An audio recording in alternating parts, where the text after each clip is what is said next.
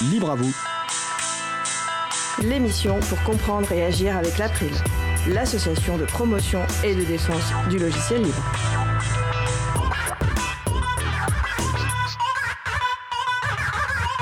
Bonjour à toutes, bonjour à tous. Les grandes entreprises de services du numérique et le logiciel libre. C'est le sujet principal de l'émission du jour avec les exemples d'Atos et de Soprasteria. Avec également au programme la chronique d'Isabelle Avani sur les journées du logiciel libre de Lyon qui se dérouleront ce week-end. Euh, les 2 et 3 avril 2022. Et également la chronique de Luc en fin d'émission sur la reconnaissance faciale.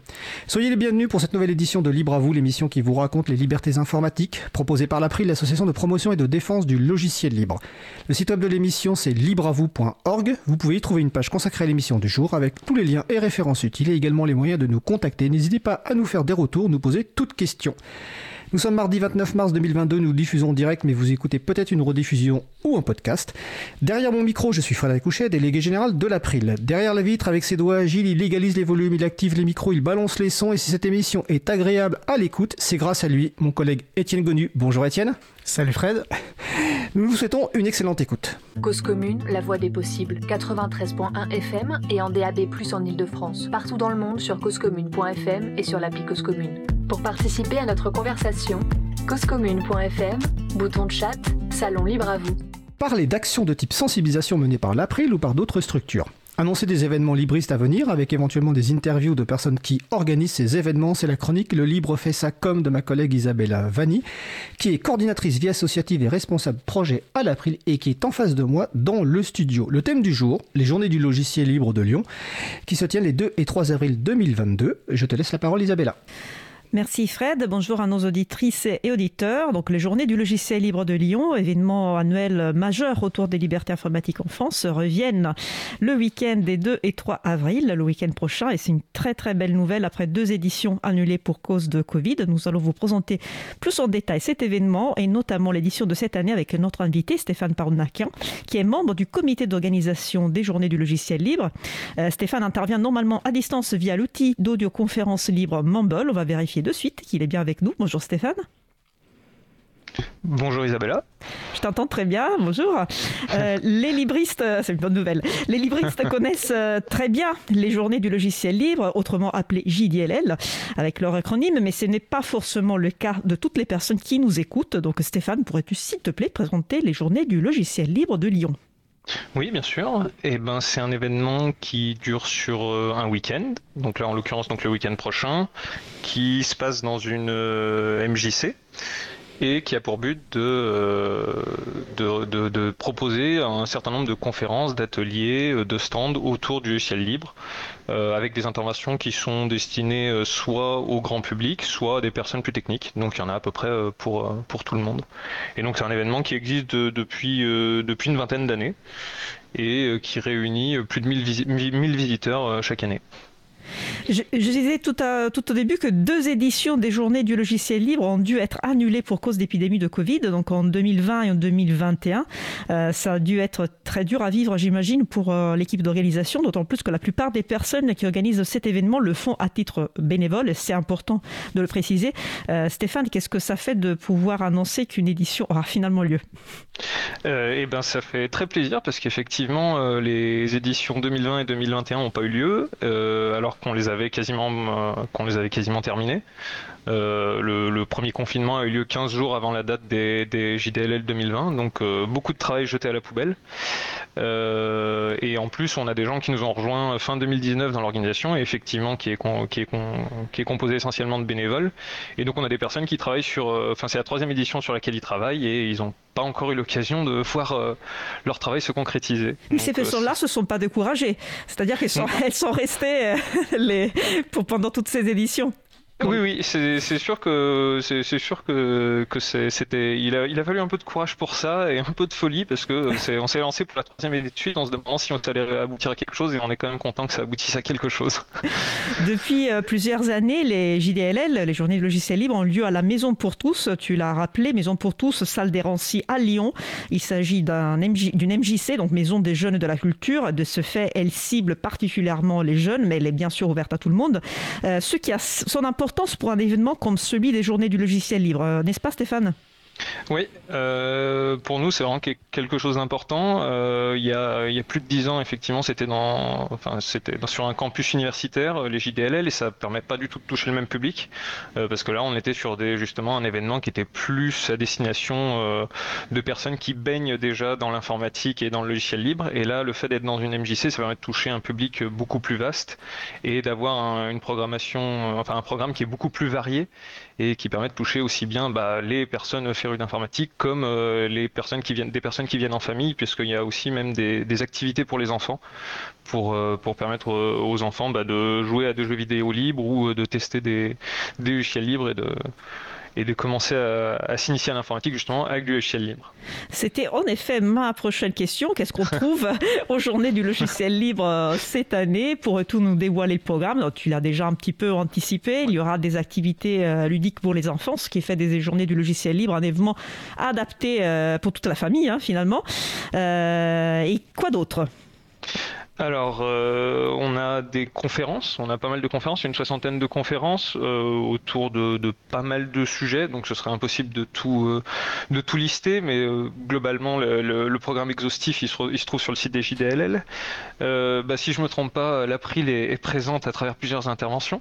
Je confirme. on le dira plus précisément dans les annonces finaux de l'émission.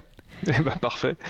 Euh, mais on a après bah, des, associations qui viennent euh, présenter euh, des, projets qu'ils ont. On a par exemple aussi la, métropole de Lyon qui vient présenter des, toutes leurs démarches autour de l'open data et de l'open source. on a un documentaire qui va être projeté qui, s'appelle LOL, une affaire sérieuse, qui a pour, pour objectif de présenter les enjeux du ciel libre mais au grand public. Euh, on a des interventions autour de l'écologie, on a euh, des sujets beaucoup plus techniques, enfin bref, il y, a, beaucoup de choses. On a des ateliers aussi pour, permettre aux, visiteurs de pratiquer avec les intervenants, donc devant des, ordinateurs. Euh, on a des choses bah, pareilles qui sont très techniques et des choses qui le sont un peu moins. Il y a de l'initiation à la programmation par exemple. Et enfin, on trouve beaucoup de stands on a, on a, on a, on a la chance d'avoir à disposition un gymnase dans lequel on a une, une quarantaine de structures qui viennent présenter leurs projets, euh, que ce soit des, des associations, euh, des entreprises, euh, et donc avec qui il est possible d'échanger tout au long du week-end, puisqu'ils seront là tout le week-end. Donc des conférences et ateliers pour tous les goûts, hein, plus techniques, plus, plus grand public. il y aura aussi une install party, n'est-ce pas? Est-ce que, est-ce que tu, je te laisse expliquer ce que c'est? D'install party à notre public Bien sûr. Euh, on aura une salle dédiée à l'install party. Donc le, principe de, de l'install party, c'est pendant tout le week-end les visiteurs peuvent venir avec leur ordinateur et on a des bénévoles qui vont pouvoir les accompagner pour passer sur du logiciel libre, pour, leur, euh, pour voir si des logiciels qu'ils utilisent au quotidien qui ne sont pas libres peuvent être remplacés par des logiciels libres. Et donc euh, l'objectif c'est de les accompagner euh, là-dedans et qu'ils puissent avoir un moment d'échange avec des bénévoles qui ont, des compétences sur le sujet et qui puissent ensuite repartir avec l'ordinateur avec moins de logiciels propriétaires et avec plus de logiciels libres. Et euh, d'ailleurs, j'en profite pour dire que généralement, on a des, interventions de ce genre, enfin, il y a des interventions de, ce genre euh, toute l'année à la Maison pour tous, ce qui permet aussi d'assurer le suivi euh, des personnes qui sont venues au JDLL pour, pour basculer dans le monde du libre et qui se retrouvent pas abandonnées pendant un an jusqu'au prochain JDLL, ou pendant trois ans en l'occurrence, comme on l'a pu le voir ces dernières années. c'est important de le dire, donc il y a un lien très fort entre la Maison pour tous, Alderancy, et, le logiciel libre. Il y a vraiment une programmation très riche euh, pendant, toute l'année. Euh, avez-vous prévu la possibilité d'assister aux conférences euh, à distance? Je, pose la question parce que l'épidémie, hélas, c'est pas sûr que ce soit vraiment à la, fin.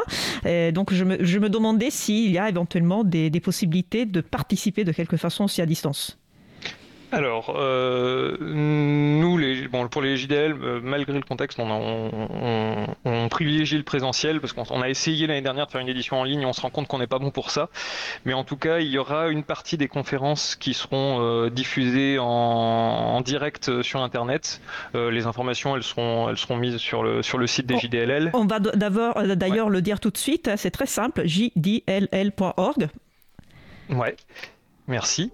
Et, euh, et, il y aura, en tout cas, toutes les, la quasi-totalité des interventions pourront être retrouvées après l'événement en ligne une fois qu'elles auront pu être euh, montées, euh, puisque tout, tout, quasiment toutes les interventions seront filmées. D'accord, donc il y a une captation il y a une captation de, toutes les conférences. Parce qu'il y a des ateliers et des ateliers pour enfants, ça c'est pas le cas parce que ça présente pas d'intérêt. Mais en tout cas, les conférences sont quasiment toutes filmées. 60 euh, conférences, hein, je vous laisse imaginer. Euh, le, travail euh, est, énorme pour ce qui est de la logistique. Hein, trouver les intervenants. je sais qu'il y a un remboursement de, frais pour nombreux d'entre eux et d'entre elles.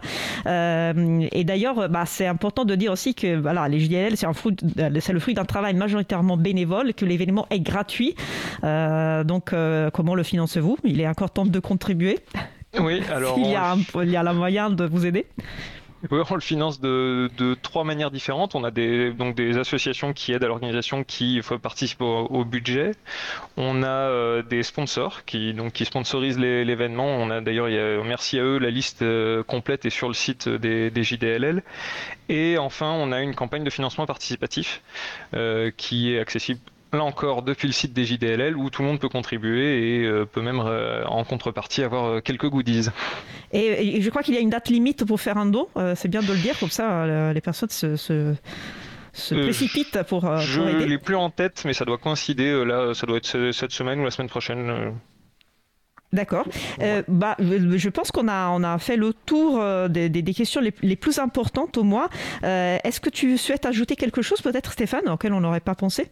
Oui, moi j'ai un, petit, détail, c'est que justement effectivement c'est fait essentiellement par des, par des bénévoles et on est toujours à la recherche de bénévoles. Donc s'il y a des personnes qui ont envie de, s'engager pour euh, organiser l'édition 2023 euh, des JDLL, euh, on aura certainement, on aura l'occasion de communiquer autour de ça en, septembre-octobre et donc vous êtes les bienvenus dans l'organisation. N'hésitez pas à nous suivre sur les, réseaux sociaux et sur notre site pour, pour avoir plus d'informations quand on commencera l'organisation de cette, de cette édition. Mais pour l'instant, sachez que voilà, il y a l'édition de cette année. Euh, donc ah on répète les dates le 2-3 avril à Lyon, euh, la Maison pour tous salle des Euh, vous trouvez tout le programme sur jll.org. Merci beaucoup Stéphane d'avoir été avec nous et, et bonne ben, JDLL. Ben merci, merci Isabella. Eh bien, écoutez, merci Isabella et Stéphane Parunakian donc de l'organisation des Journées du logiciel libre de Lyon, donc jdll.org, qui auront lieu donc euh, à Lyon les 2 et 3 avril 2022 et pour certaines conférences de diffusion en direct et ensuite les vidéos seront disponibles. Ben, écoute, euh, merci Isa. Nous allons faire une pause musicale. Alors après la pause musicale, nous parlerons des grandes entreprises de services du numérique et le logiciel libre. Lors des journées du logiciel de Lyon dont on vient de parler, il y aura samedi 2 avril à 17h un concert de Captain. Alors Captain, c'est le nom d'artiste de l'informaticien libriste Clément Oudot. Euh, nous avons déjà diffusé des titres de Captain. Je vous remercie. Je vous renvoie aussi à l'émission 96 pour une interview avec lui, donc sur le site libravou.org slash 96. En attendant, nous allons écouter le musée d'art contemporain par Captain. On se retrouve dans 3 minutes. Belle journée à l'écoute de Cause Commune, la voix des possibles. Cause Commune 93.1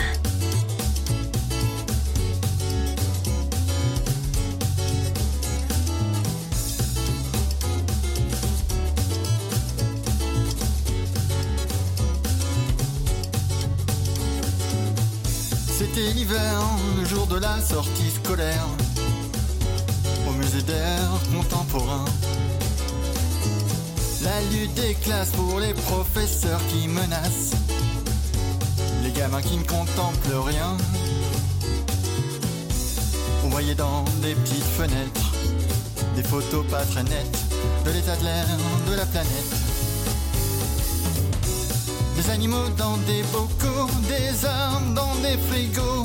Et puis moi, je trouvais ça beau. Un guide austère nous dépeignait l'histoire de l'air. Période bleue, la période noire.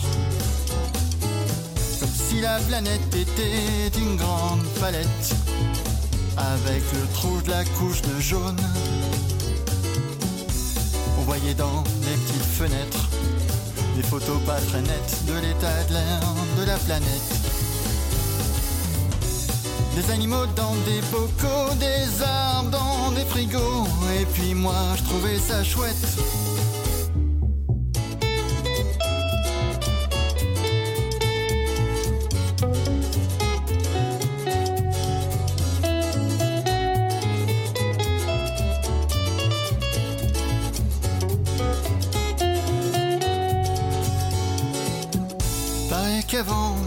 avait de l'air, il y avait du vent, de la verdure dans les prairies.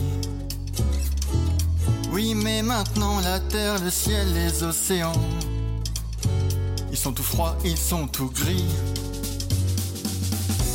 On voyait dans des petites fenêtres des photos pas très nettes de l'état de l'air de la planète. Des animaux dans des bocaux, des arbres dans des frigos, et puis moi je trouvais ça beau. Fin de la visite, on se dirige vers la boutique du musée d'air contemporain. Bouteilles d'eau claire, sachets de terre et bonbonnes d'air. Fruits et légumes en parfum. Voyait dans des petites fenêtres des photos pas très nettes de l'état de l'air de la planète. Des animaux dans des bocaux, des arbres dans des frigos. Et puis moi, je trouvais ça beau. Nous venons d'écouter le musée d'art contemporain par Captain, disponible sous licence libre Creative Commons, se partage dans les mêmes conditions CC by SA. Retrouvez toutes les musiques diffusées au cours des émissions sur causecommune.fm et sur libreavoue.org. Libre à vous, libre à vous, libre à vous. L'émission de l'April sur les libertés informatiques. Chaque mardi de 15h30 à 17h sur Radio Cause Commune, puis en podcast. Nous allons passer au sujet principal. Nous allons donc poursuivre par notre sujet principal qui va porter sur les grandes entreprises de services du numérique et les logiciels libres. Nos invités du jour, Gilles Lehoux, responsable de l'entité open source d'Atos. Bonjour Gilles. Bonjour Frédéric, bonjour à tous. Et François Bessaguet, directeur technique groupe de Sopra Steria. Bonjour François. Bonjour Frédéric.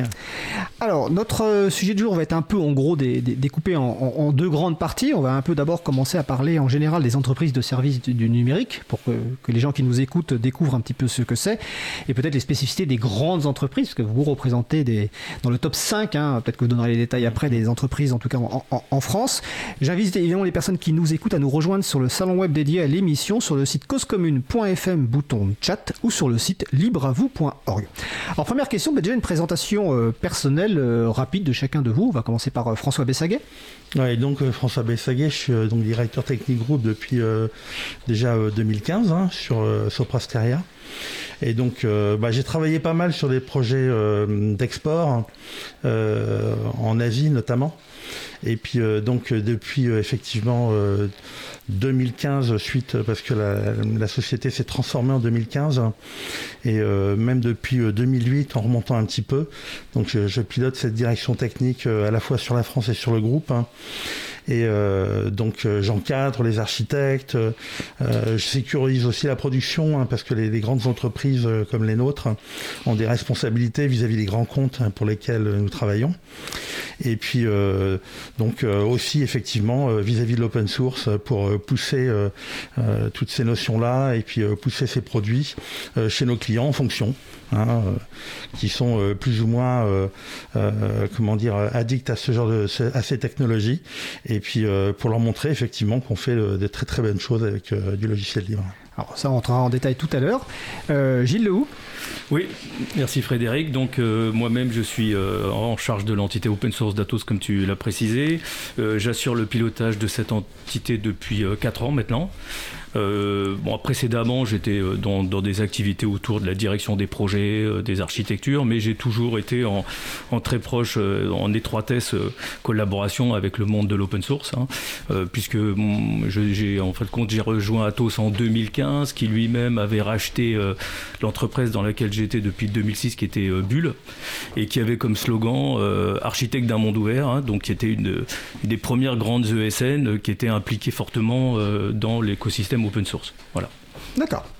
Alors, on va faire la première partie. euh, Je suppose que les personnes qui nous, nous écoutent ne connaissent pas forcément le terme d'entreprise de service du numérique, ESN. Peut-être que les plus anciens ont entendu parler du terme ou se rappellent du terme E SS2I, Société de services en ingénierie informatique. Donc j'ai envie de vous poser une première question toute simple. C'est quoi une ESN, une entreprise du service du numérique? François Bessaguet. Ah bah, une entreprise de services du numérique, c'est une entreprise qui va offrir des services du numérique, hein, comme son nom l'indique. Et en fait, euh, plus que ça, c'est de la transformation digitale, hein, puisqu'effectivement, on, on s'aperçoit que le monde bouge, le monde euh, est de plus en plus euh, autour des téléphones, autour de l'interaction, on va dire, dynamique, hein, avec les différents services qui peuvent être offerts par les grands groupes que nous servons. Donc ce qu'on apporte effectivement à nos clients, c'est cette transformation digitale, c'est-à-dire de basculer du monde d'hier, entre guillemets, vers euh, les services de, de demain, où euh, par exemple, sur, euh, ça peut être des banques, ça peut être de l'aéroportuaire, ça peut être du transport, euh, d'avoir l'information immédiatement, euh, remise à jour en temps réel, hein, et, et leur apporter les services toujours plus facilement, de façon toujours plus fluide, et puis bah, avec les technologies du moment. Quoi. D'accord. Donc c'est des prestations de services très larges, très variées. Tout à fait. Euh, Gilles Lehoux d'Atos. Oui, oui, bah c'est quoi la c'est- typologie de ces, ces- ces prestations Bah, de services c'est- Ça couvre les, toutes les, vraiment toutes les parties de l'informatique. hein. Donc ça va du conseil, hein, où on va euh, euh, aider notre client à trouver la meilleure solution par rapport à ses problématiques. Hein. Donc on peut avoir euh, différents types de clients, des clients qui sont très matures, où ils ont une idée déjà très précise de ce qu'ils veulent, ou des clients qui sont euh, vraiment dans la découverte complète. Et là, on va les accompagner pour les aider en recueillant leurs besoins, en comprenant leurs problématiques, les accompagner dans les meilleures solutions. Après, après cette phase de conseil, on va avoir des phases de, réalisation, hein, euh, de définition, donc des, des phases de, définition au préalable qui peuvent être accompagnées, précédées de, notions de ce qu'on appelle maintenant des POC, des Proof of Concept, c'est-à-dire des, des phases dans lesquelles on va expérimenter des technologies pour vérifier avec le client si cette euh, technologie est bien adaptée au contexte, à son contexte. Et ça lui permet aussi de pouvoir évaluer différentes solutions entre elles, euh, permettre aux équipes de pouvoir manipuler, de pouvoir voir concrètement la solution avant de la généraliser. Et une fois ces phases de concept euh, terminées, qui durent en général à peu près trois mois, on passe dans des phases de, de- de ce qu'on appelle euh, euh, build. Donc on parle beaucoup, on a beaucoup de termes anglo-saxons, hein, de, de Ouais. construction, dans lequel on va réaliser la prestation de projet, euh, la délivrer, c'est-à-dire la, la mettre en service, puis après l'exploiter et euh, assurer son support. Et, pour, euh, et donc les entreprises de services numériques bah, vont accompagner les clients dans l'ensemble de ces activités, du conseil à la construction d'une solution, à son, à ce- à son management, c'est-à-dire euh, l'exploitation de cette solution, à son support. Voilà.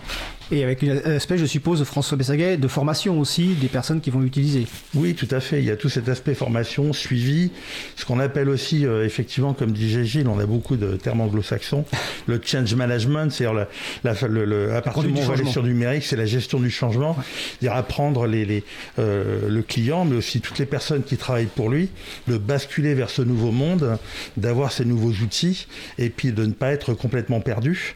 Et, euh, et ça, ça se négocie. Effectivement, il y a du conseil autour de tout ça pour pouvoir amener euh, tous les utilisateurs, les futurs utilisateurs euh, de ces systèmes-là à pouvoir les, les utiliser de façon optimum et surtout à, les prendre en main. hein. D'accord. Alors, une entreprise de service du numérique, ça peut être une petite entreprise où ils sont, ou même voir une, une entreprise où il y a une personne ou quelques, quelques personnes. Vous, votre spécificité aujourd'hui, c'est-à-dire le sujet un petit peu qu'on qu'on- qu'on aborde, c'est les grandes entreprises du service du numérique. Alors pour que les gens, avant qu'on rentre dans le détail, notamment de les clients que vous, que vous avez, euh, pour que les gens imaginent un petit peu ce que c'est, est-ce qu'en quelques chiffres chacun, vous pourriez nous présenter euh, à la fois en termes de chiffre d'affaires, de personnes intervenantes, Soprasteria et Atos? Euh, François Bexaguet pour Soprasteria. Ben, en termes de, on, est aux alentours de 50 000, hein, hein, répartis sur une trentaine de pays. On a un chiffre d'affaires qui tourne aux alentours de 2 milliards, si je me souviens bien. Donc c'est des chiffres conséquents. Et on n'a que des grands, grands comptes euh, en termes de clients. Alors, c'est, Alors, euh, est-ce que tu peux définir ce qu'est un grand compte? Alors un grand compte, c'est une grosse entreprise, ça peut être Airbus, ça peut être BNP Paribas, ça peut être SNCF, RATP, EDF, euh, les grands ministères, euh, ça peut être Auchan, ça peut être Carrefour. D'accord. Donc on, on a tout le panel et effectivement on adresse en termes de domaine métier quasiment toute la panoplie euh, qui peut exister et qu'on peut voir euh, tous les jours euh, quand on interagit avec ces grandes sociétés qui effectivement euh, ont un nombre de, de, de, de- de- un personnel euh, et important hein, et qui apportent du service au, au- comment dire euh, à, à tout le monde. hein. D'accord. Et Atos en chiffres Atos en chiffres, c'est 110 000 personnes dans 73 pays, c'est 11 milliards de chiffre d'affaires, c'est 12 000 employés en France. Hein. Et la, spécificité au d'Atos, c'est qu'il y a une très forte capillarité en France. Hein. Donc on a des Qu'est-ce que tu par là ah, des, des, présences, on a des, des, entités partout en France, hein. donc à Bordeaux, Lille, Lyon. C'est l'historique Bulls, je suppose. entre autres. Entre autres mais effectivement, il y, a eu plusieurs acquisitions dans, dans, la vie du groupe Atos.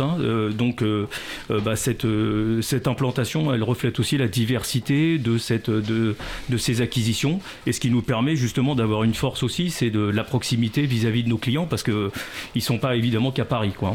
D'accord. Et donc, euh, François parlait des grands comptes. À, partir de. Euh, est-ce qu'il y a une taille minimale de clients? C'est-à-dire que, est-ce que par exemple, vous, euh, allez par exemple répondre à des besoins d'une TPE, d'une PME À partir de quelle taille finalement Soprasteria ou Atos répondent Est-ce qu'il y a une typologie minimale de clients? On va dire qu'effectivement, il y a une typologie euh, minimum de clients. Après, euh, savoir comment est-ce que là, on, peut la tailler, euh, c'est un peu difficile. mais effectivement, le, problème aussi, c'est qu'on est sur des opérations qui sont quand même en général relativement volumineuses. Donc les TPE ne vont pas avoir accès à, ce type d'opération, elles vont pas les demander parce mm. qu'effectivement, c'est par leur marché. et après, effectivement, on, est vraiment, quand on parle d'un Airbus, d'un SNCF, d'un RATP, c'est ce, ce, genre de, de niveau d'entreprise dont on parle. D'accord. Même chose côté Atos? Oui, c'est en adéquation aussi au, chiffre d'affaires du client, pas, pas, au, pas au sens de son chiffre d'affaires structurel, mais par rapport au, business avec lequel il, recherche. Hein, donc nous, on fournit des projets de dimension industrielle avec une grande exigence de qualité de service, d'engagement, et souvent on parle de projets de plusieurs millions d'euros. Hein, et c'est sur ce type de, de projet qu'on va, euh, qu'on va qualifier un peu les, les, grands comptes, puisque c'est eux qui vont être en capacité d'avoir de, de, des demandes de ce type-là. D'accord. Alors au niveau fonctionnement économique, vous avez donc c'est de la prestation de services principalement, mmh. euh, ou plutôt bah, question c'est pas, uniquement. alors, justement la question c'est quoi c'est quoi le, le, ou les modèles économiques des grandes SS2I Alors déjà Gilles Lehoux de, de bah, tu, tu, en as euh, plusieurs. Hein. Ouais, pardon. tu en as plusieurs. Hein. Tu as euh, donc le, principe même des grandes ESN, c'est de fournir la plupart du temps des projets au forfait. Hein, donc ça, c'est un des grands modèles. Alors, quoi le, projet au forfait, bah, c'est un projet dans lequel euh, on définit un tarif pour réaliser le projet avec le client dans les phases d'avant-vente, hein, de, définition d'offres. Et à partir de là, euh, l'entreprise est engagée à délivrer ce projet, peu importe le coût de la, réel de la solution. Donc euh, on prend des engagements de, de, délai et pour un, pour un montant pour un montant défini et ces charges à notre entreprise de délivrer dans les meilleurs, euh, euh, dans, les, dans les délais convenus, euh, les projets. Donc ça, c'est un type de projet et c'est surtout sur ce type de projet-là qu'on va retrouver les grandes ESN comme nous parce que prendre des engagements comme ça sur des projets de plusieurs millions d'euros, etc., bah, il faut déjà être en capacité de les mener mmh. à leur bien, d'avoir la qualité de service et d'avoir d'être d'être être capable de, réaliser ces, ces, types de prestations donc, et, et avoir la dimension pour réaliser ces, prestations. Donc ça c'est un type. Tu as l'autre type de, de prestation qui est euh, ce qu'on appelle l'assistance technique. Donc là, on va plutôt euh, être en accompagnement des clients en proximité, c'est-à-dire on va mettre des collaborateurs. C'est la sous-traitance, quelque part. C'est ce qu'on appelle un peu de la sous-traitance. Alors, tu as deux modèles. Tu as ce qu'on appelle les centres de service. Donc, les centres de service, tu des, des, des, équipes qui vont être euh, soit sur les sites du client, soit sur les sites de Atos, soit réparties, qui sont dans lesquels on va comme son nom l'indique, rendre un service, qui sont pilotés par Atos et qui sont euh, pour réaliser des prestations. La sous-traitance, c'est plus un mode de management qui est euh, piloté par le, par le client, où il va, euh, le, le, le, le, collaborateur va être intégré dans les équipes du client pour réaliser un service donné. Après, tu as d'autres types de, de, de, services. Par exemple, Atos a la particularité d'être un, des seuls encore constructeurs d'informatique en France. Hein. donc on est premier en Europe sur les supercalculateurs. Et donc, ça, c'est l'historique bulle, en fait. Ça, c'est l'historique bulle, tout à fait. Donc, c'est vraiment une, un savoir-faire très fort qu'on a là-dessus. Et euh, on fait ce qu'on appelle des services managés. Donc, on fait de l'hébergement pour des clients. Donc, euh, les applications sont hébergées euh, dans les centres d'hébergement de, de, Atos. Et c'est les équipes d'Atos qui vont assurer l'exploitation de ces plateformes. Et donc, ça, c'est aussi un autre type de prestation. Et donc, Soprasteria, est-ce que c'est le même modèle économique, peut-être pas le partie en, gros, matérielle le- c'est en gros le même modèle. Effectivement, on va du consulting jusqu'à l'exploitation, hein, avec, euh, bah, euh, comme disait Gilles, la partie ce qu'on appelle service manager, la partie build, euh, la partie aussi, comment dire, projet au forfait, hein, qui est très important parce que c'est c'est quand même très très emblématique de ce type de société, parce Oui. qu'effectivement, pour les réaliser, il faut quand même avoir les reins solides, parce qu'effectivement, on peut gagner effectivement beaucoup, mais on peut perdre aussi beaucoup. hein. Et puis il y a aussi tout ce qu'on appelle portfolio management, c'est-à-dire la, la gestion des logiciels des entreprises. Vous prenez n'importe quelle grand, euh, grande entreprise dont on parlait, ils ont des centaines, voire 1000, 2000 logiciels qui tournent pour différentes fonctions dans l'entreprise, et ils ont besoin de quelqu'un pour venir, un, pour maintenir ces logiciels de façon à ce qu'ils soient opérationnels euh, ben, quand ils en ont besoin, et très souvent 24-24 en fonction des, euh, des clients, mais aussi pour les faire évoluer, pour les faire avancer, pour pas les garder dans l'état où ils sont, et pour les faire avancer dans la transformation du numérique. Et ça, c'est une, un des modèles euh, dans lequel Soprasteria euh, est, est pas mal engagé aussi, que ça soit pour les pousser vers le cloud, puisque là, il y a des grandes transformations en ce moment. Donc, euh, le cloud, la transformation numérique, c'est vraiment les choses vers lesquelles on arrive en termes de conseils, en termes de build et, en termes de, maintenance et d'exploitation pour pousser nos clients et pour les aider à aller plus loin sur ce chemin-là. D'accord. Alors, je... Étienne regarde sur le salon web. je- C'est bon, euh, visiblement un petit problème en FM, mais c'est pas. On, on va continuer. hein. Tu parlais de logiciels, François. Ce sont des logiciels euh, internes aux entreprises, c'est ça? Oui, tout à fait. Tout à Alors, fait. alors, j'ai une question. Est-ce que, euh, est-ce que les, des sociétés donc comme Soprasteria et Atos ont un- aussi un, un- un modèle de développement d'édition de logiciels? Ou est-ce que finalement vous partez de logiciels qui existent et que vous adaptez éventuellement, que vous customisez Est-ce qu'il y a Alors, une activité d'édition en tant que Là, il y a une spécificité euh, effectivement euh, chez Soprasteria, c'est qu'on est aussi éditeur de logiciels pour la banque, Ouais. mais aussi pour tout ce qui est immobilier et tout ce qui est euh, ressources humaines. Effectivement, on édite des logiciels, des gros logiciels euh, sur euh, ces, euh, ces- ces trois domaines. C'est une partie spécifique de Soprasteria qui est à côté de l'ESN entre, guillemets. Et euh, voilà. Donc ça, c'est vraiment une, une des spécificités de Soprasteria, on va dire. hein. Ok. Et côté Atos, est-ce que vous avez ça Bah, aussi comme euh, comme euh, pour François, on a aussi des spécificités au sein d'Atos. Comme tu l'as dit, c'est aussi l'historique de, de la vie de Atos. hein. Donc on a une division chez Atos qui est spécialisée autour de la sécurité. hein. Et donc justement, on a toute une gamme de produits qu'on a, qu'on a développés, qu'on a créés et qu'on commercialise euh, sous, sous, la marque, euh, sous la marque Atos. Et comme je disais précédemment aussi, bah, il y a tous les super calculateurs, tous les, toute la partie informatique euh, qu'on délivre. Au terme applicatif, on a aussi quelques, quelques applications, mais c'est pas, un- on est plus euh, connu, euh, reconnu sur la partie, euh, sur la partie sécurité avec, nos offres de sécurité ou de HPC évidemment. D'accord. Alors après, euh, Oui. le, le gros quand même de l'activité sur les logiciels, hein, c'est c'est ce qu'on appelle le métier d'intégrateur, parce qu'une ESN, c'est un intégrateur. Donc, Alors, le- explique ce que c'est qu'un alors un intégrateur. bah, comme son nom l'indique, on va intégrer des composants techniques entre eux, hein, c'est-à-dire on va prendre des briques logicielles pour en constituer un produit. Donc c'est là où il va y avoir toute la compétence de, de, de- de nos architectes, de nos experts, de nos solution managers, donc des gens qui vont, lors de la, lors de la phase d'avant-vente, hein, donc le- on cadre le besoin du client, etc., on va, constitu- on va construire une solution et pour ça on va cho- choisir les meilleurs composants techniques pour répondre aux besoins de ce client. Et ces composants-là, évidemment, euh, quoi, pas évidemment, mais ils nécessitent des adaptations, ils nécessitent d'être interconnectés entre eux. Et puis, l'application, une fois qu'elle est conçue, il faut aussi qu'elle s'intègre dans le SI de notre client, Un système Et- d'information. le système d'information de notre client. Et pour ça, là aussi, il faut arriver à connecter cette application dans le système d'information du client et c'est là où l'intégrateur apporte toute sa valeur ajoutée hein. c'est dans la constitution de l'application dans son paramétrage dans sa configuration mais et également dans son intégration donc, donc dans son dans son plugage, si on veut dire, hein, dans, son interconnexion avec euh, le, le SI, de, le système d'information euh, de, de nos clients. D'accord. Donc François, là, euh, Gilles vient d'évoquer plusieurs finalement métiers au sein d'une ESN. Mhm. Euh, alors, autant je pense que les gens euh, connaissent un peu le métier de développement logiciel, mais il a employé le mot architecte. C'est- quoi un architecte dans un système d'information? En fait, vous allez avoir énormément de composants. Euh, Gilles parlait d'intégration. Effectivement, on va arriver déjà des, des systèmes qui fonctionnent tout seuls. Maintenant, ça n'existe plus. Les systèmes sont forcément interconnectés avec des systèmes existants et avec l'extérieur. Donc forcément, il va falloir un moment, en fonction du domaine métier du client, euh, architecturer, c'est-à-dire prendre les bons composants et les mettre au bon endroit. Et ça, c'est le rôle de l'architecte. Et on s'aperçoit qu'en fait, par exemple, en fonction d'une banque, d'un transport, ou de l'énergie, ou, euh, ou d'un euh, euh, style, par exemple, comme Carrefour ou Auchan, les systèmes sont différents parce qu'on n'attend pas les mêmes choses de, ces systèmes d'information. On n'attend pas la même réactivité, on n'attend pas les mêmes volumes. les, les contraintes sont complètement différentes. Et c'est là où l'architecte va amener tout son savoir-faire et poser les bons composants où il faut en les interconnectant de la bonne façon, en prenant les bons, de façon à ce qu'in fine, on arrive à produire le bon résultat et que le client ait vraiment le résultat qu'il attend et que ça lui permette d'avancer dans son cœur de métier. Euh, typiquement, la SNCF, c'est dans le transport comme la RATP ou au champ euh, délivrer du produit et puis le vendre et puis euh, faire la gestion des stocks et, tout ce genre de choses.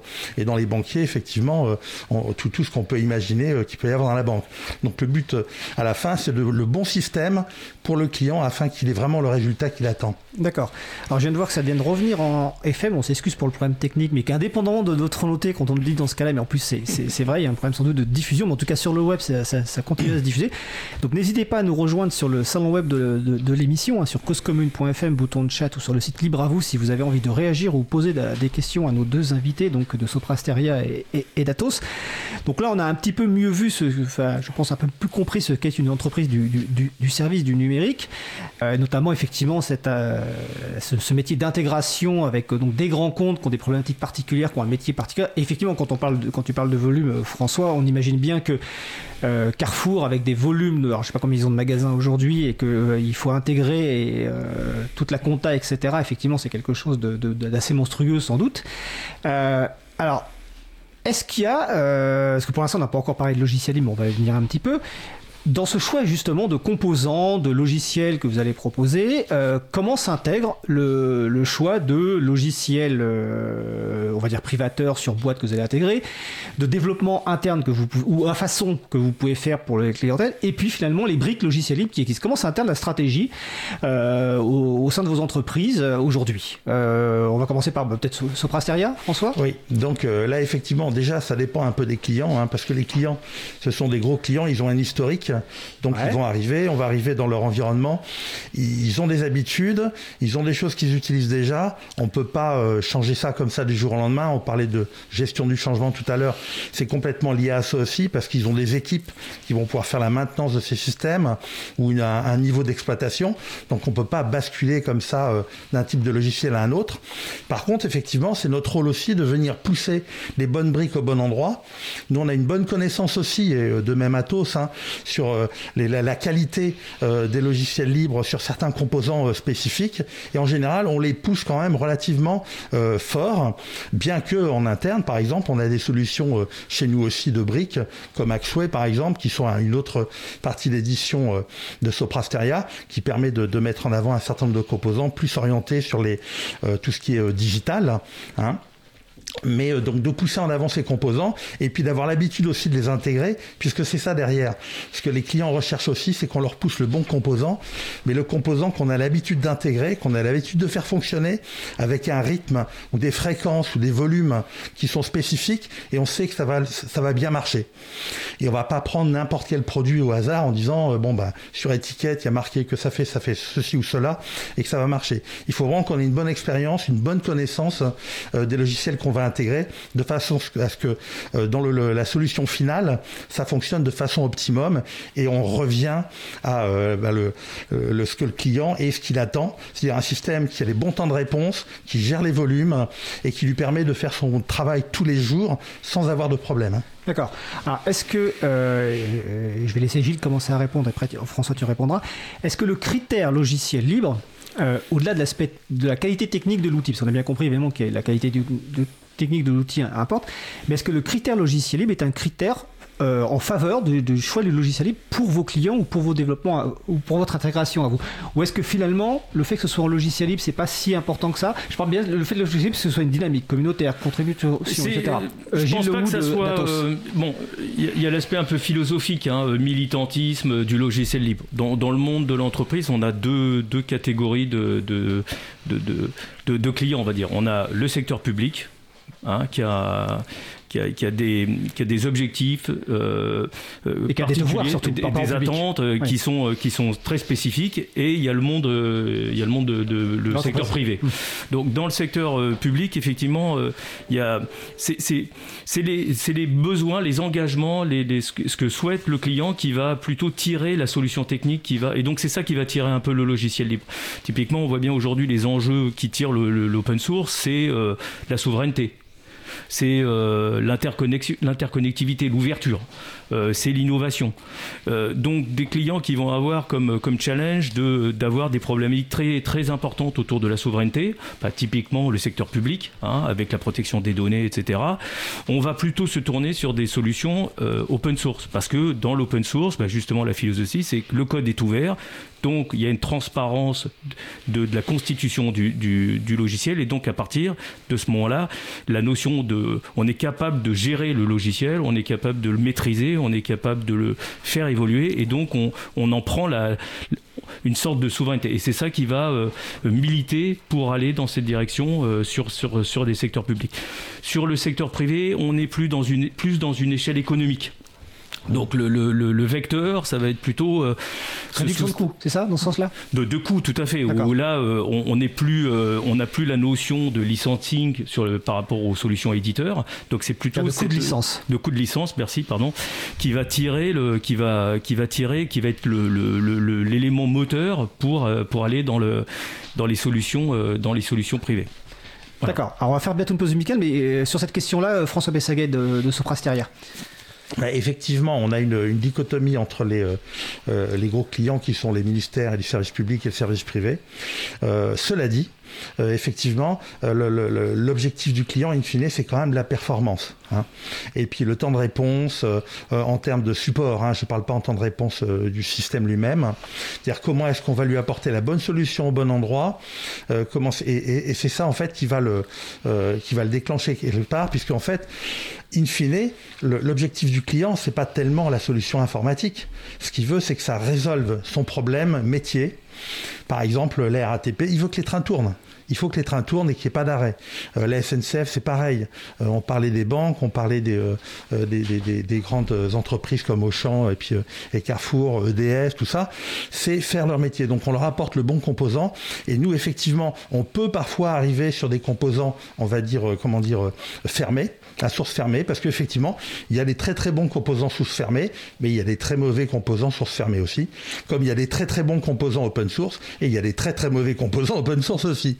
Donc c'est à nous de faire le, le, pendant, et en fait, à chaque fois, on, on, se rend compte qu'en fait, à la sortie, on ne donne pas un système informatique au client qui est pur sur du fermé ou pur sur de l'ouvert. À chaque fois, c'est un mix. Il y a de tout. L'open source, de toute façon, se retrouve partout.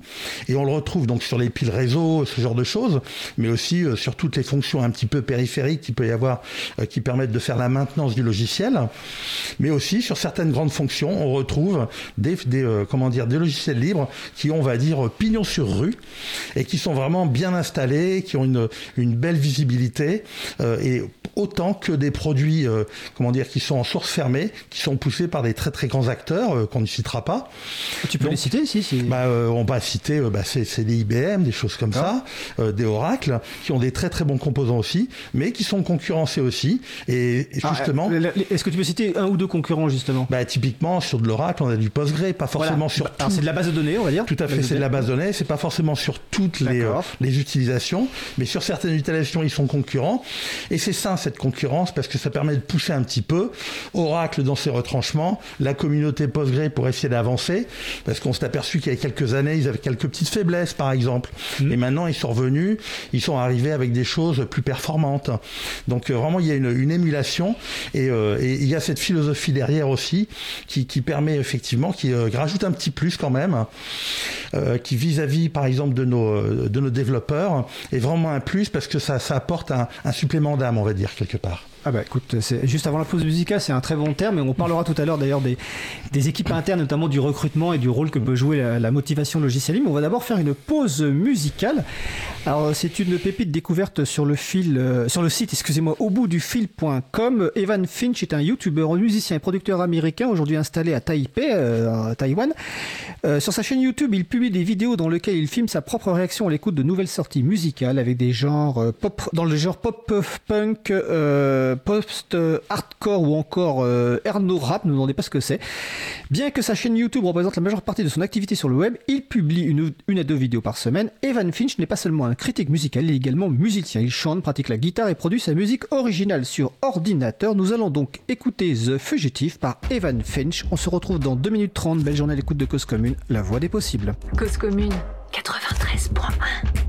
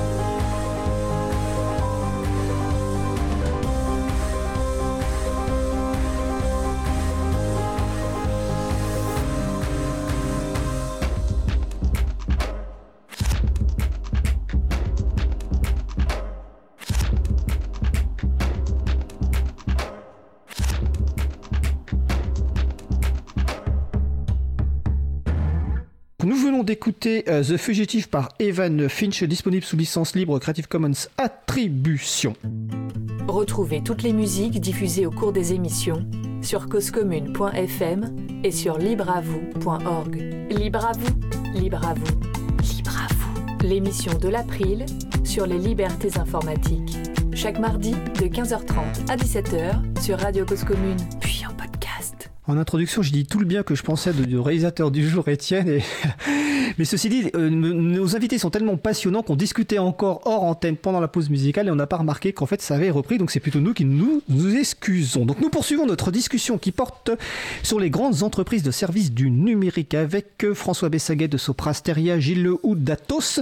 Juste avant la pause musicale, euh, François Bessaguet parlait d'un supplément d'âme avec le logiciel libre, notamment pour les équipes en interne. Donc on va un, petit peu poursuivre. Euh, ESN, c'est donc entreprise de services du numérique. Donc c'est un terme qui a, remplacé l'ancien terme de SS2I, Société de services en ingénierie et en informatique. Quand je travaillais à Capgemini, c'était le terme qui était il y a 20 ans euh, utilisé.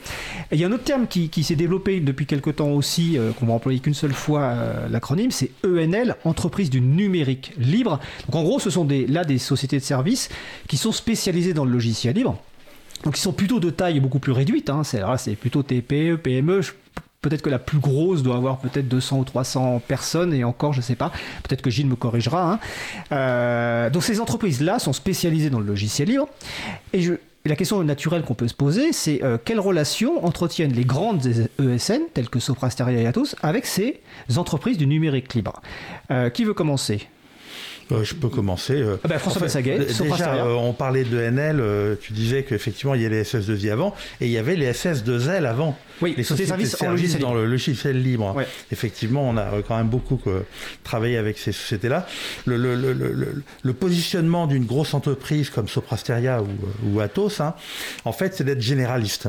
On arrive, on est capable d'aborder le système informatique dans son entier, entièreté, hein, de A à Z, que ça soit du conseil jusqu'à la, à, la maintenance, l'exploitation, alors que les petites entreprises type NL, elles sont plus pointues sur un panel de logiciels beaucoup plus réduit, sur des fonctions plus réduites.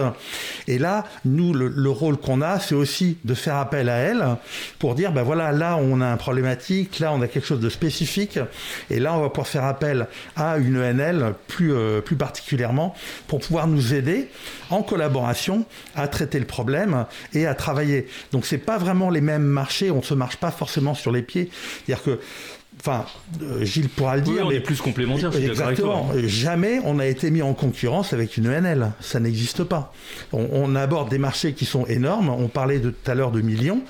Une ENL ne va pas aborder ce genre de marché parce qu'elle sait très bien que si ça se passe mal, ça va être très compliqué. Elle va mettre la clé sous la porte la plupart du temps. Alors qu'une grosse entreprise comme Soprasteria, c'est sûr que ça va pas être forcément amusant, mais on va s'en sortir. Donc on le fera. Et le client, c'est pour ça aussi qu'il vient nous voir c'est qu'il sait que quoi qu'il se passe, quoi qu'il arrive, on fera le travail jusqu'au bout. Alors, donc si je comprends bien, et après je poserai une question spécifique à Gilles Lehou sur un mhm. marché particulier, euh, une ESN, grande ESN comme Soprasteria ou Atos ou une autre, hein, euh, ponctuellement peut se dire sur un marché qu'elle a, qu'elle a gagné, donc un, grand marché sur lequel une mhm. entreprise de numérique libre ne peut pas forcément répondre, mais par contre elle va faire appel ponctuellement à une, une de ces entreprises si elle a une expertise forte sur ce métier, sur ce code-là, qui n'est pas le, qui, que, pour laquelle Soprasteria n'a pas forcément cette expertise, ou qu'elle veut s'appuyer sur quelqu'un qui est encore peut-être plus proche de la communauté, justement pour pouvoir contribuer au code. Tout à fait, plus proche de la communauté, plus pointu. Euh, après, c'est pas forcément que ponctuel, hein, ça peut être sur une longue distance. D'accord. Euh, et puis, euh, bah, le but du jeu, c'est de les, les, faire travailler aussi euh, là-dessus. Et puis, parce qu'il y a une vraie reconnaissance de la part des grosses ESN de l'apport technologique et technique de ces petites entreprises sur un certain nombre de, de produits et sur un certain nombre de spécificités. D'accord. Alors Gilles Lehoud d'Atos, Gilles j'ai une question particulière sur un grand marché que Atos a remporté récemment justement en partenariat avec euh, des entreprises du numérique libre.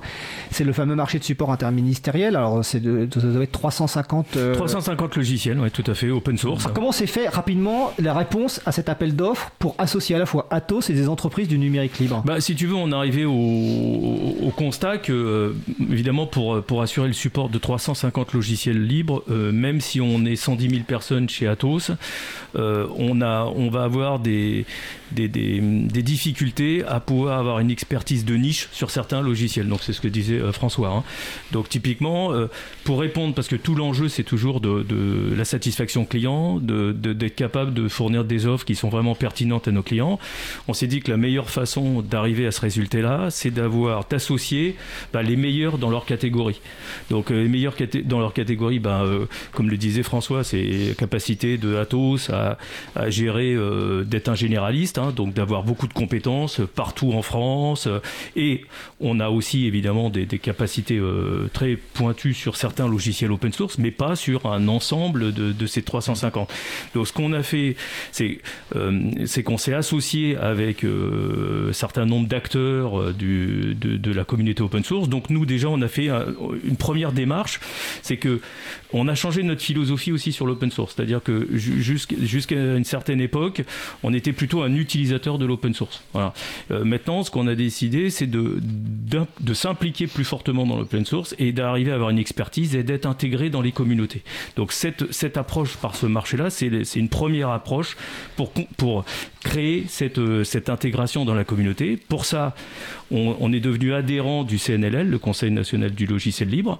Donc ça nous a permis d'améliorer notre collaboration avec l'écosystème open source. Et sur ce marché spécifiquement, avec euh, euh, cette connaissance du marché, on a défini quels étaient les acteurs qui étaient les plus pertinents pour répondre à ce marché. Donc on a, on a répondu avec sept, sept sociétés euh, d'open source, hein, donc Alterway, Arawa, Bluemind, March, Oslandia, FactorFX et Vortex. Hein, qui, sont toutes des spécialistes dans leur domaine et qui euh, ont permis de compléter le dispositif apporté par Atos. D'accord. Alors ce qui est intéressant dans ce que tu dis, je vais poser la question aux, deux, c'est que tu as parlé d'une structure utilisatrice de logiciels libres qui devient finalement quelque part, qui en tout cas a, l'ambition de devenir contributrice.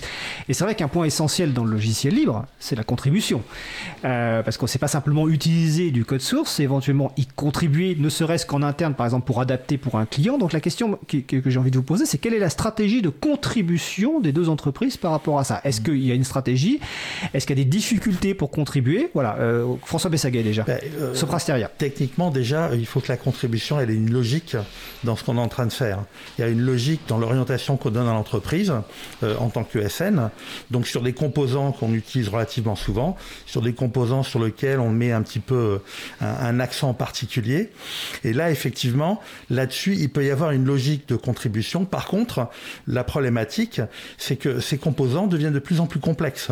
Donc en fait, les développeurs qu'on va pouvoir mettre sur ces points-là, à partir du moment où on souhaite qu'ils contribuent, il faut qu'ils aient une connaissance intime effectivement euh, de la souche logicielle euh, open source qui vont pouvoir modifier.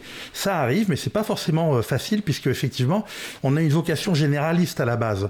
Donc forcément, on utilise les logiciels et une grande partie open source, on les assemble, mais par contre on descend pas forcément dans le fonctionnement intime de chaque brique.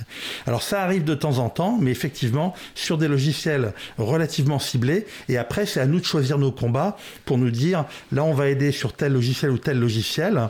Et, là-dessus, effectivement, euh, en tant que Soprasteria, on avance. On n'est pas encore aussi avancé qu'on souhaiterait, mais on a déjà des gens qui font de la contribution. On a eu des, gens qui euh, pilotaient, par exemple, des projets Apache, euh, des gens comme ça, et certains qui contribuent sur des projets. On peut citer du Mantis, on peut citer du Gmeter, qui sont des logiciels pour faire des, des, fonctions qui tournent autour du système d'information. mais c'est pas quelque chose de systématique parce qu'effectivement, dans la globalité effectivement du logiciel et dans notre généralité en termes d'approche, on ne peut pas euh, se pencher de façon aussi pointue qu'on souhaiterait sur un logiciel particulier. Donc il faut vraiment qu'il y ait des choix quelque part. Hein. D'accord. Et côté Atos, Gilles Lehoux? Euh, oui, bah, je reprendrai effectivement un peu ce que dit, ce que dit François. On ne peut pas non plus être contributeur de tous les logiciels open source. Hein. donc on se spécialise sur, sur certains d'entre eux. Donc typiquement, nous, on a des, dans notre équipe, on, on, fait des reversements sur, sur Grafana, par exemple. Hein. donc on, on, a des, des, gens, dans, des, des jeunes Alors, Grafana, rappelle-moi ce que ça C'est un, un, système de supervision euh, open source, hein, donc euh, sur lequel on fait des, des, contributions. On a fait des contributions aussi euh, sur GNU COBOL. Donc là aussi, on a... GNU COBOL Oui, parce qu'on a des clients, bah, typiquement euh, l'interministériel. Non, non, ah c'est l'État, hein, c'est le, la direction des finances, hein, puisque ah bah euh, ils ont beaucoup de logiciels en COBOL, quoi, de logiciels en COBOL, donc il a fallu, euh, ils ont ils ont des programmes de transformation, donc on les a aidés. Et là-dessus on a fait on, avait des, des, contributions. Donc là aussi nous on va on, va on va choisir nos les logiciels sur le sur lequel on va intervenir et, et progresser. Mais les contributions elles sont Bon, ça, c'est un premier axe de contribution, hein, le développement. les contributions, c'est aussi euh, faire vivre l'écosystème open source. Hein. Donc, euh, euh, évangéliser l'open source. Donc, typiquement, moi, dans, la philosophie que nous, on a mis en place chez Atos, c'est du temps est consacré à contribuer de façon technique en, en reversant du code. Mhm. Hein. Euh, une autre contribution, c'est euh, dans l'évangélisation. Donc pour ça, nous on participe à tous les événements open source de France. Hein. on était au, Paris, au Paris, au, l'open source expérience de, qui, qui de, de, cette année, quoi, de l'année dernière, de mois de novembre.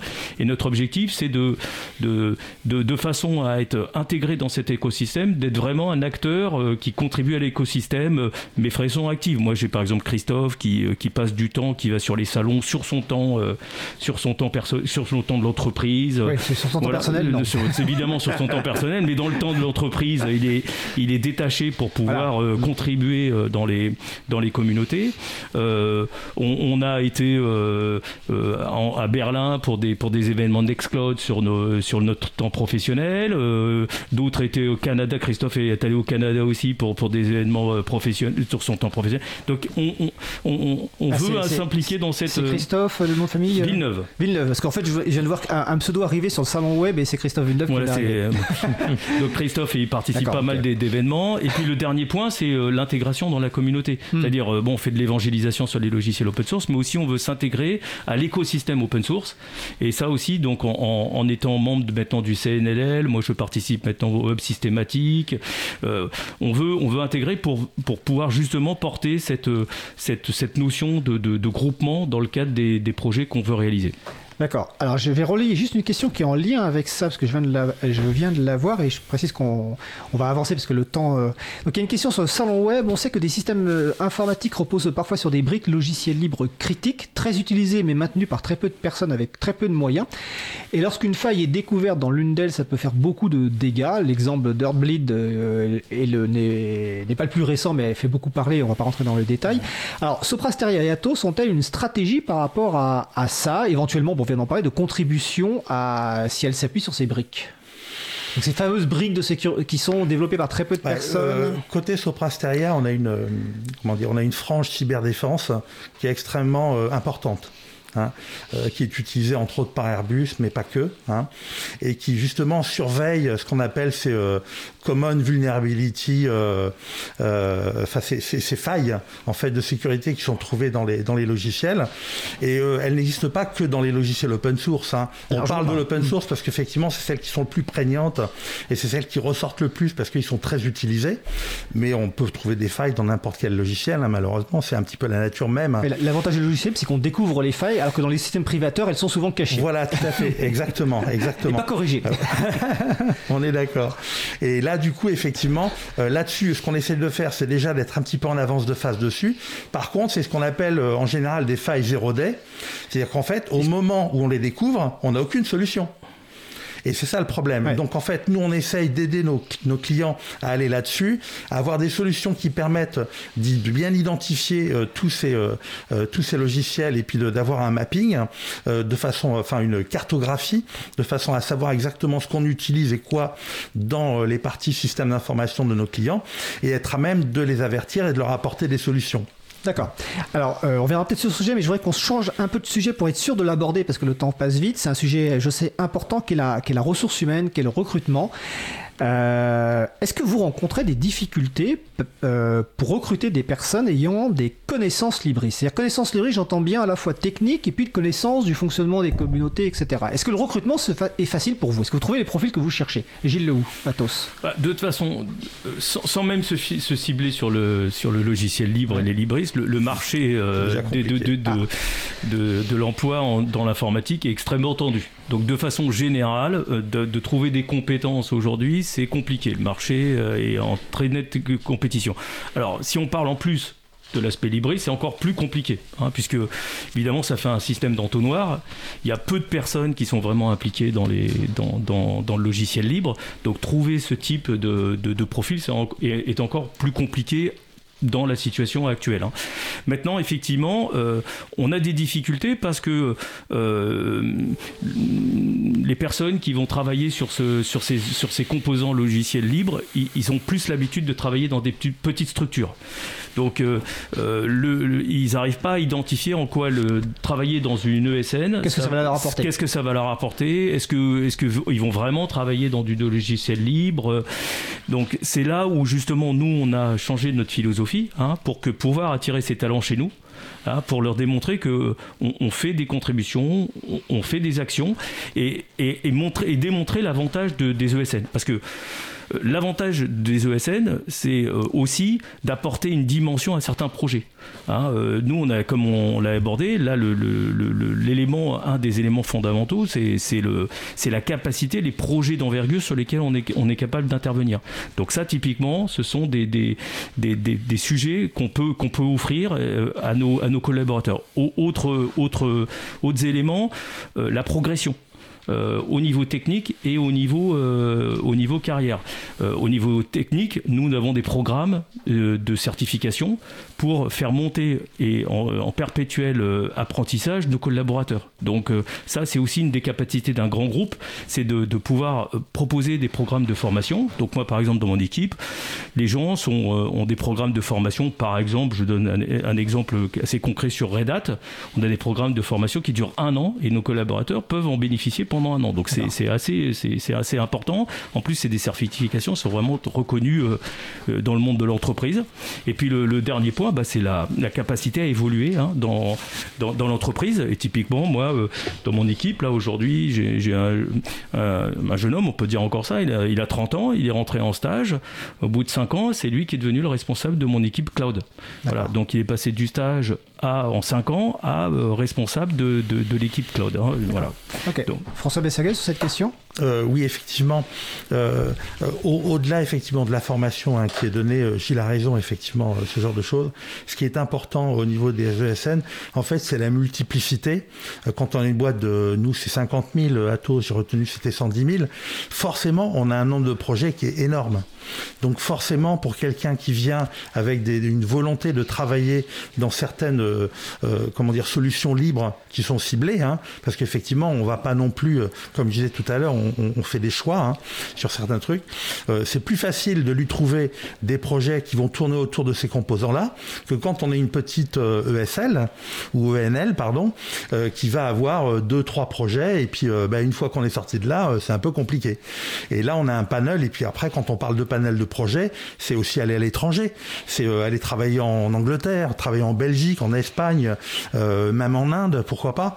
Et puis ce genre de choses. Donc franchement, ça permet d'avoir une ouverture euh, qui est importante et puis de pouvoir leur garantir effectivement d'être relativement stable sur un certain nombre de technologies, même si même à notre niveau, c'est pas forcément toujours évident.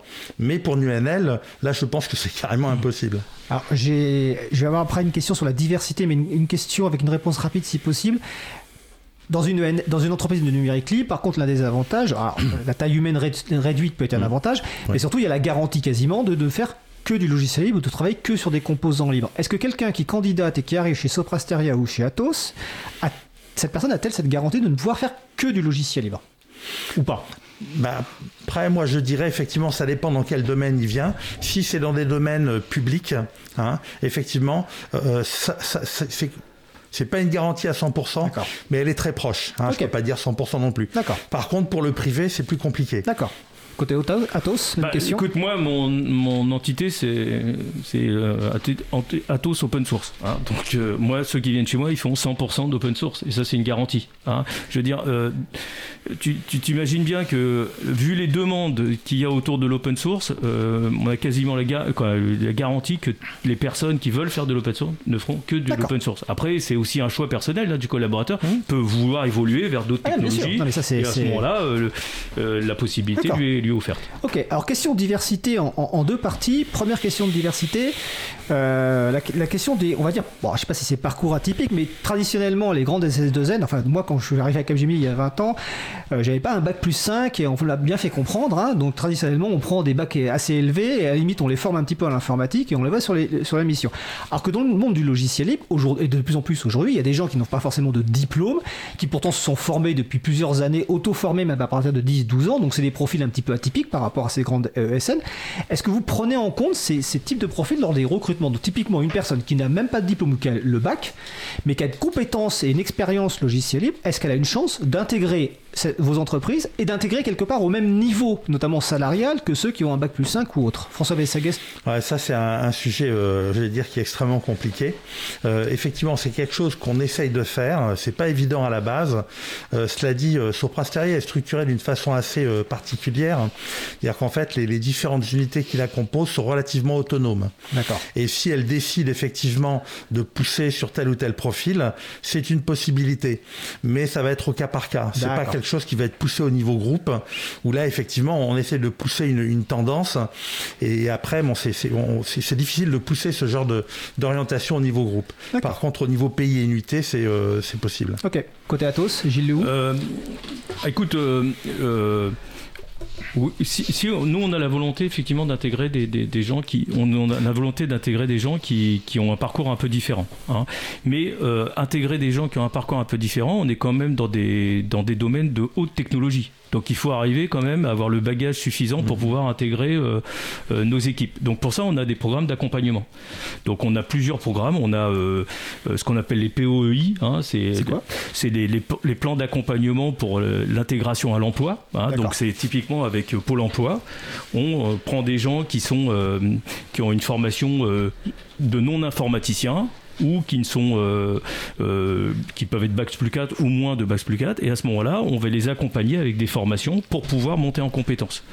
On a d'autres programmes nous qu'on a qu'on mène là qui, qui s'appellent Ignite chez nous où pour les jeunes euh, les, les, les, les, jeunes ingénieurs on leur, on leur propose des formations de 6 mois en complément de leur, euh, de leur, euh, de leur cursus pour pouvoir monter en compétences. Donc on, a, on a aussi à adapter notre mindset parce que le marché de l'emploi, il est du fait ou notre, voilà, de notre état d'esprit, il est que si on reste sur les, la même, le, le même logiciel, on va avoir du mal à recruter. Donc on sait qu'il y a des talents qui, ont eu des parcours qui sont beaucoup plus euh, euh, moins académiques.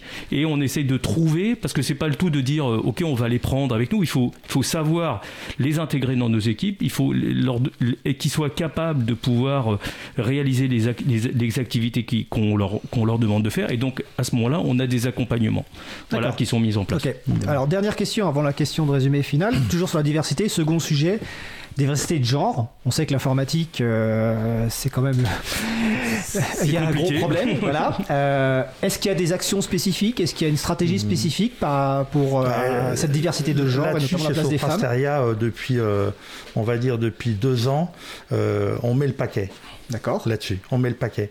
Sur le genre, euh, sur euh, tout ce qui est parité, euh, sur tout ça. Je veux dire, l'informatique n'a pas de sexe, n'a pas de genre, n'a pas rien. Enfin, je veux dire, tout ce qu'on demande, c'est de la compétence. Voilà, c'est tout. Et puis, donc, c'est open. Et il y a vraiment une guerre qui est faite parce qu'effectivement, sur un grand groupe, on parlait de gestion du changement. Ça, c'est une gestion du changement aussi. C'est que les gens arrivent à comprendre ce genre de choses. Donc, il y a des, comment dire, des, animations, des des, formations qui sont faites régulièrement pour pousser à fond ce mindset et pour bien faire comprendre que ce qu'on recherche, c'est de la compétence, point. D'accord. Et puis c'est tout. Gilles Oui, bah, c'est, on, a la même philosophie hein, au niveau de, nos groupes. Hein. c'est, euh, ce qui compte, c'est la compétence avant tout.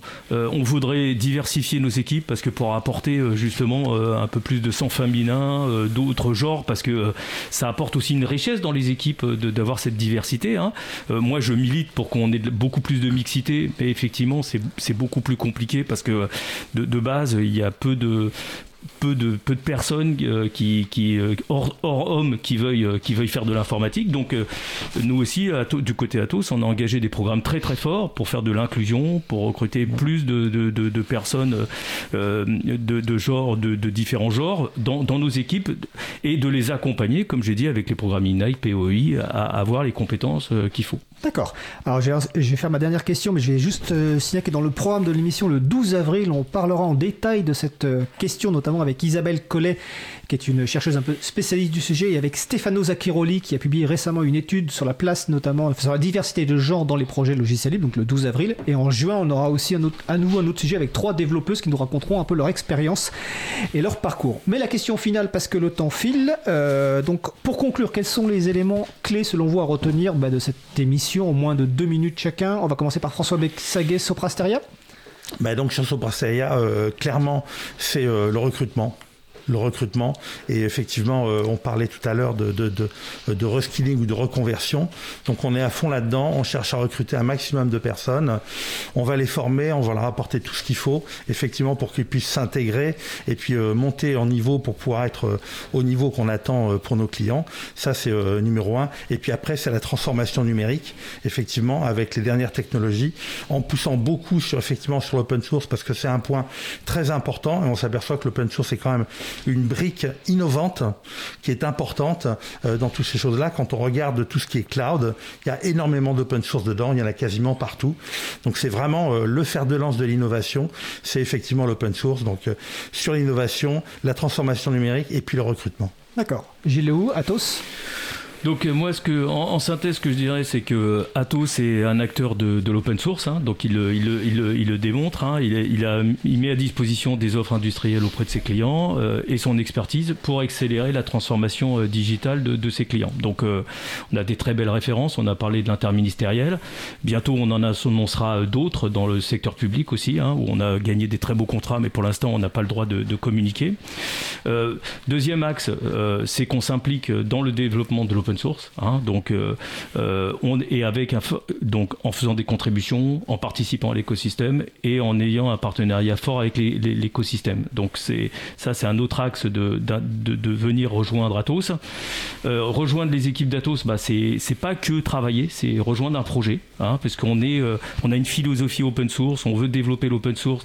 Donc il y une, y a on, on a un fonctionnement de start-up, on, on est vraiment dans la collaboration, créer une communauté autour de nous, on crée un projet et moi, ce que tout le monde est embarqué dans la création de ce projet-là. Hein.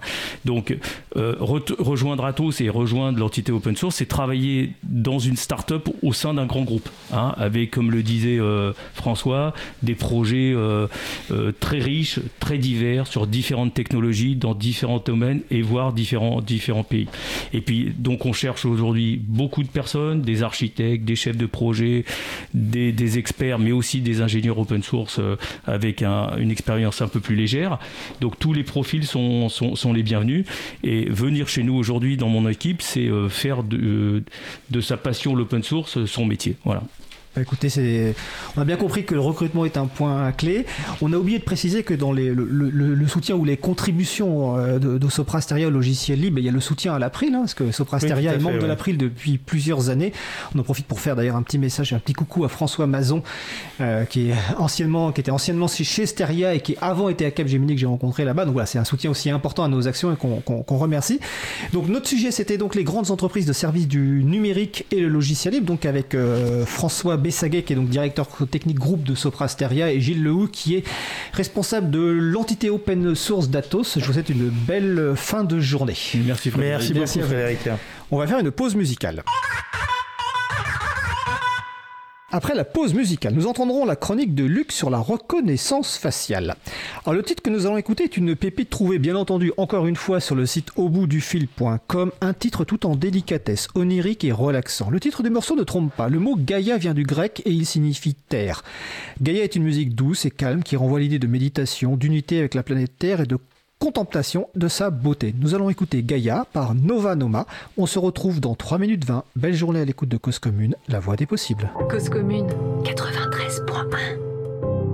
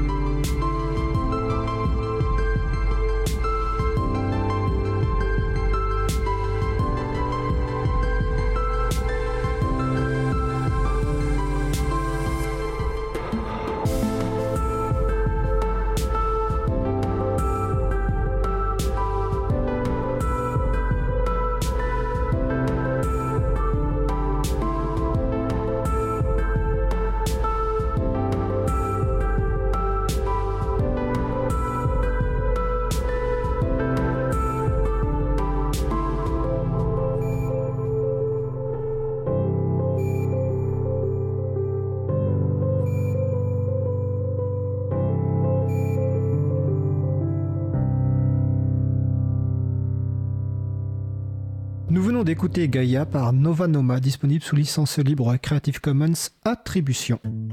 Retrouvez toutes les musiques diffusées au cours des émissions sur causecommune.fm et sur libreavoue.org. Libre à vous, libre à vous, libre à vous. L'émission de l'April sur les libertés informatiques. Chaque mardi de 15h30 à 17h sur Radio Cause Commune, puis en podcast. Nous allons passer au sujet suivant.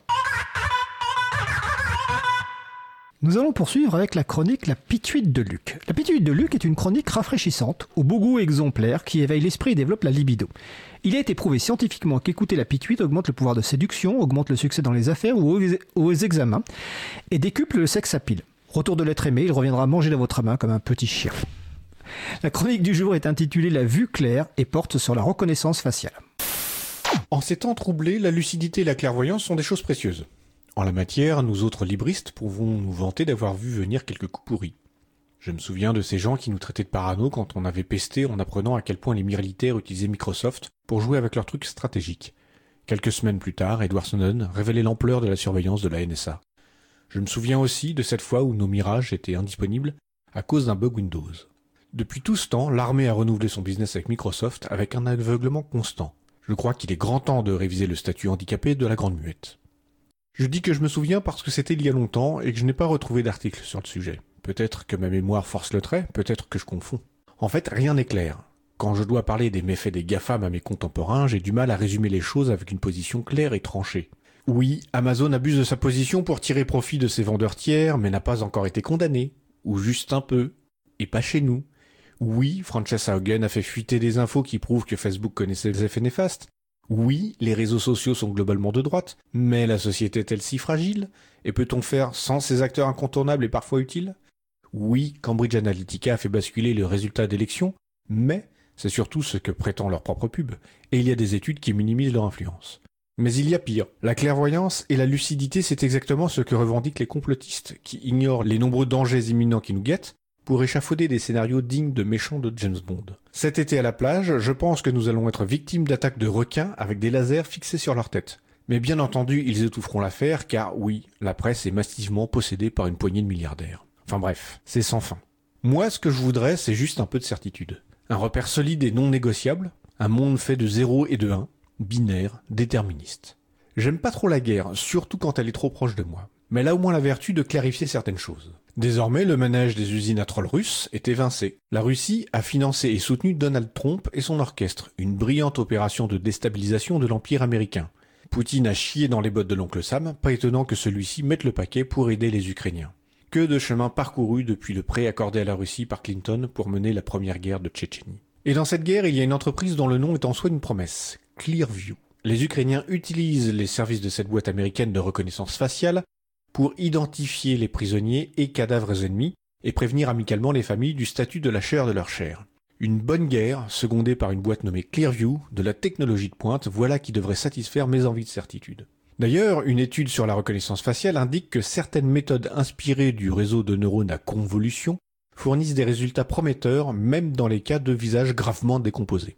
Désormais, si vous voulez menacer quelqu'un, dites quand j'en aurai fini avec toi, même le réseau de neurones à convolution de ta mère ne pourra pas te reconnaître. C'est une bonne nouvelle pour les Gilets jaunes, ils resteront identifiables quand le festival du headshot au LDB reprendra après la réélection de Macron. Pourtant, d'autres sources affirment que la reconnaissance faciale ne marche bien qu'avec des photos de haute qualité et sur des hommes blancs et plutôt âgés. Mais en Belgique, deux flics amateurs de blagues ont illégalement utilisé les services de Clearview dans 78 affaires pour un résultat nul. Donc, retour à la caisse départ du doute, Clearview n'a l'air de fonctionner que sur les hommes blancs plutôt âgés et non belges, ça limite vachement le périmètre d'utilisation. Ou alors le problème est ailleurs, hein qu'est-ce que j'en sais? Je crois que la reconnaissance faciale, c'est surtout commercialement que ça ne marche pas. IBM, Microsoft et Amazon ont abandonné la vente de ces technos aux polices, il y a deux ans. Chez nous, ça a été écarté pour la sécurité des JO à Paris, faute d'expérimentation menée en temps et en heure. Même Facebook n'en veut plus dans Meta. Et si même Facebook écarte ce truc, c'est que le premier risque de cette technologie n'est pas qu'elle fait reculer la vie privée du cheptel, mais qu'elle fait reculer le profit. Ça, j'en suis certain. C'était donc la chronique de Luc, la pituite de Luc sur la reconnaissance faciale. Nous approchons de la fin de l'émission, nous allons terminer par quelques annonces.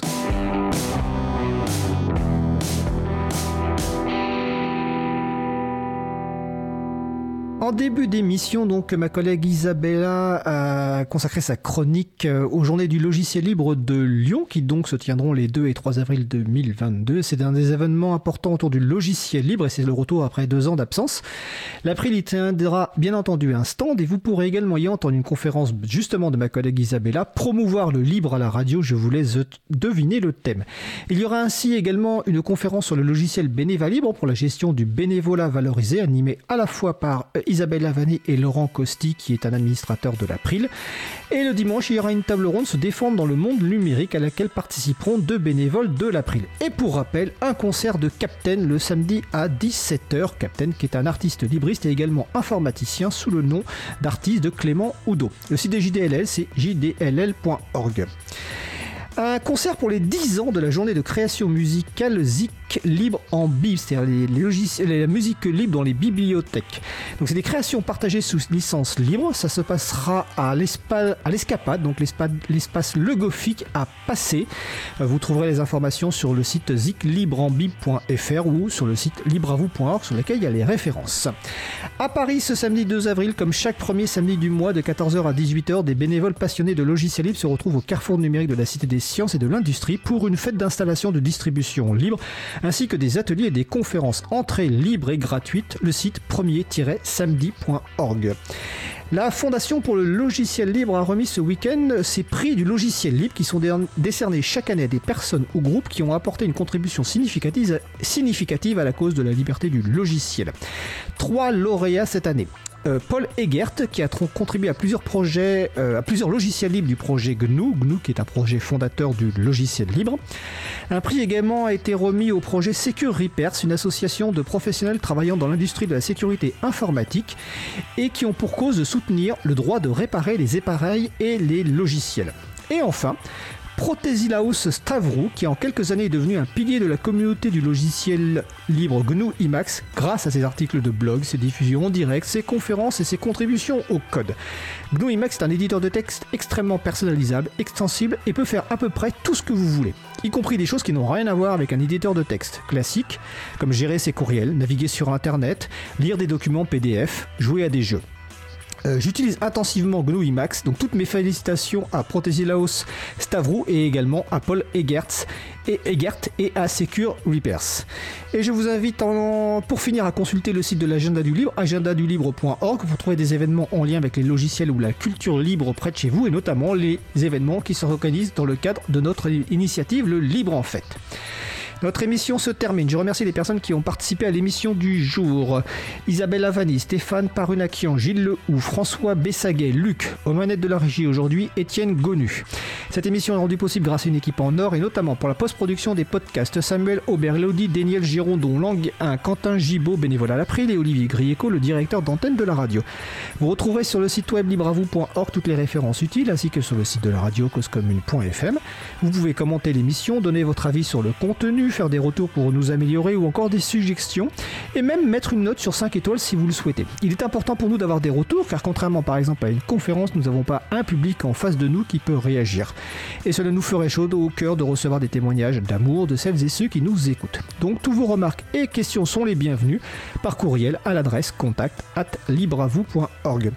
Nous vous remercions d'avoir écouté l'émission. Si vous avez aimé ces émissions, n'hésitez pas à en parler le plus possible autour de vous et faites connaître également la radio Cause Commune, la voix des possibles. Rendez-vous mardi 5 avril 2022 à 15h30 ou en podcast, où vous voulez, quand vous voulez, comme vous voulez. Notre sujet principal, je ne le connais pas aujourd'hui, nous vous verrons bien la semaine prochaine. Nous vous souhaitons de passer une belle fin de journée. On se retrouve en direct mardi 5 avril. D'ici là, portez-vous bien.